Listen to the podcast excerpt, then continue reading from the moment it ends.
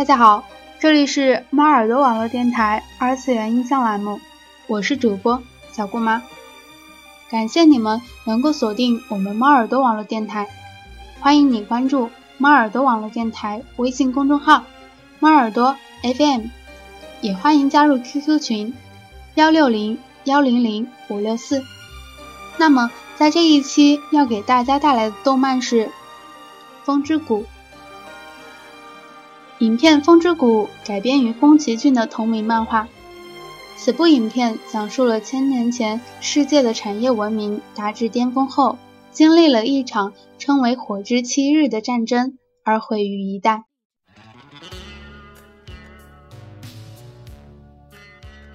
整个世界被一种由菌类构成、名叫腐海的新生态体系所掩盖，只有巨型昆虫能够适应其中，而人类生活在仅存的小面积土地上，在面对巨型昆虫和会释放瘴气的腐海森林包围威胁下积极求存的故事，这又是宫崎骏创造的另外一个世界。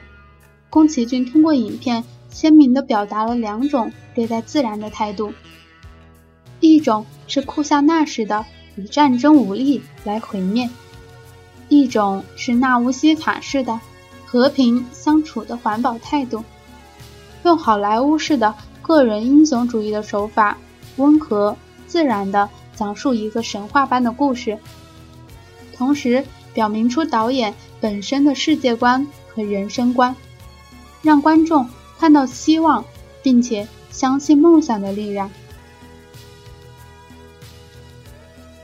本部影片的女主角纳姆西卡，她是风之谷族长希尔的女儿，性格开朗、勇猛果敢，消灭敌人从不手软。纳乌西卡能够了解昆虫的内心，关爱身边所有的生命，特别是虫子及花草。有趣的是。希腊史诗《奥德赛》里面，派阿基亚公主的名字也是纳乌西卡。她是一个聪慧而充满梦想的美丽少女，喜爱轻弦琴和歌曲胜过世俗的幸福，拒绝了许多公子王爵的求婚。有一天，她遇到了浑身是血漂流到海岸的奥德修斯，却一点也不害怕，把他救回了家。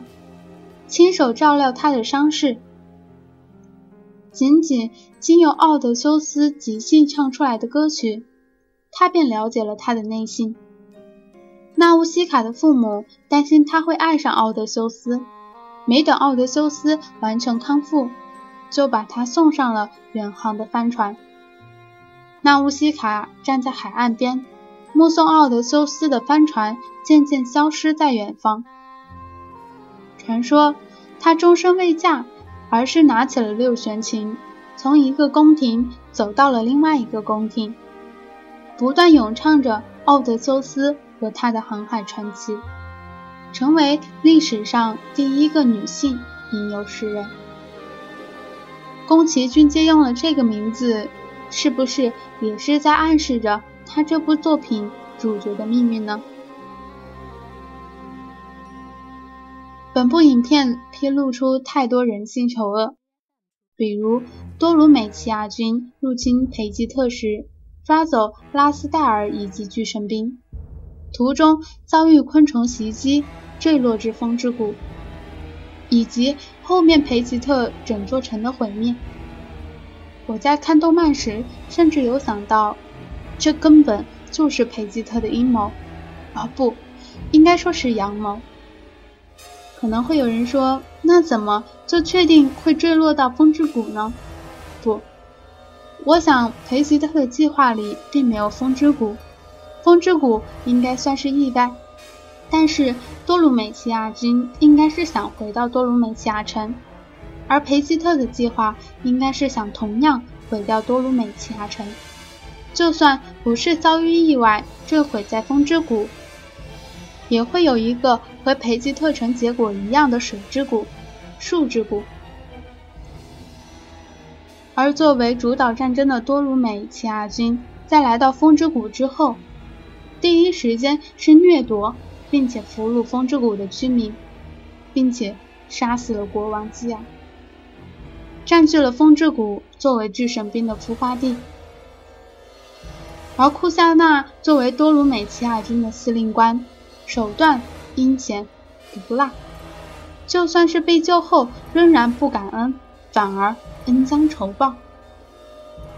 在片头及片中，均是人人厌恶的侵略者形象。直至片后，在焦急地询问纳乌西卡下落的时候，显示出一种为现实所迫，表面顺从，内心反抗的矛盾形象。之后的冥顽不灵，使观众对他的形象再一次一落千丈。再后来的握手言和，倒是给了观众一个交代。但是侵略形象表现的正是人类自相残杀、唯利是图的面孔，已经破坏环境，导致自己死到临头了，还妄想自己是大地的主宰的无知心理，在剧中基本为表现人类的丑恶之处而存在，其中又掺杂着少许对纳乌西卡的期望与向往。正是表达了心中还是稍存善念的人类趋于现实的无奈。同样畏惧福海与希望和平与福海共处的纳乌西卡不同，一心只想着毁掉福海，相对而言是纳乌西卡最好的衬托。当纳乌西卡作为人质被库夏娜带走。途中遇到了培吉特少年阿斯贝鲁的攻击，原因是拉斯戴尔的死亡，而拉斯戴尔是阿斯贝鲁的妹妹。纳乌西卡是我看过所有动漫里最圣母的主角了，因为纳乌西卡的举动，阿斯贝鲁坠机了，掉进福海里遭受昆虫的攻击。但水中王虫将阿斯贝鲁迷失在福海的消息告知纳乌西卡，于是纳乌西卡告别了吓呆了的库夏娜和城中的老伯们，准备去救出阿斯贝鲁。被大群王虫穷追不舍的阿斯贝鲁掉进巨水下的空洞里，在阿斯贝鲁将被虫吞噬之时。乘着滑翔翼的纳乌西卡如风一般出现。纳乌西卡救了阿斯贝鲁时，不小心掉落在地面，沙覆盖纳乌西卡的身体，随即陷落进去，终于连滑翔翼也一起被吞噬。然而到后来却有了意外的发现。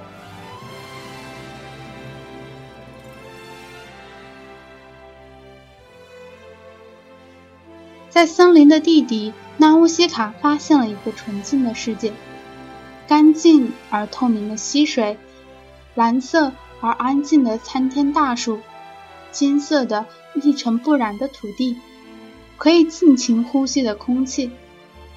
光线随着流沙一起洒向宁静的世界，一切都那么和平，一切都按照自己的方式生长。而又能和谐共处。纳乌西卡的虫敌用自己的心唤起受伤的虫仅存的力量，飞回森林。他用真诚与受惊的王虫的对话，不带丝毫的恨和敌意。可是，人们还是举起了枪，风在耳边悲伤的拂过。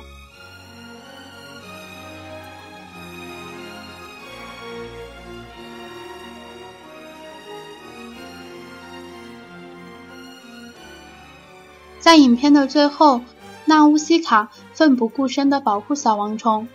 小王虫为了报答纳乌西卡，使整个王虫群唤醒了纳乌西卡，救了风之谷的人们。于是，身着蓝色长衣、飘然降临在金色草原上的人出现了。古老的传说得以实现，可怕的王虫似乎不再可怕。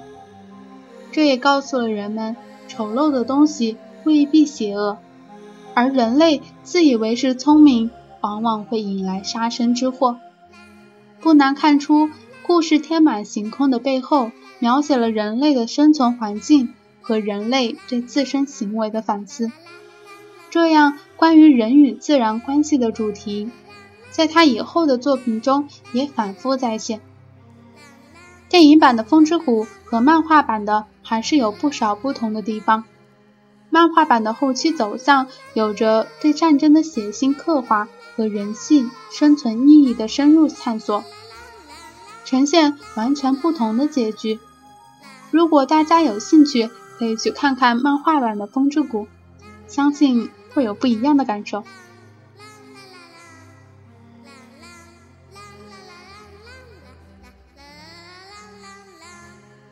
好了今天的二次元印象到这里就结束了。不知道你们下一期想听什么呢？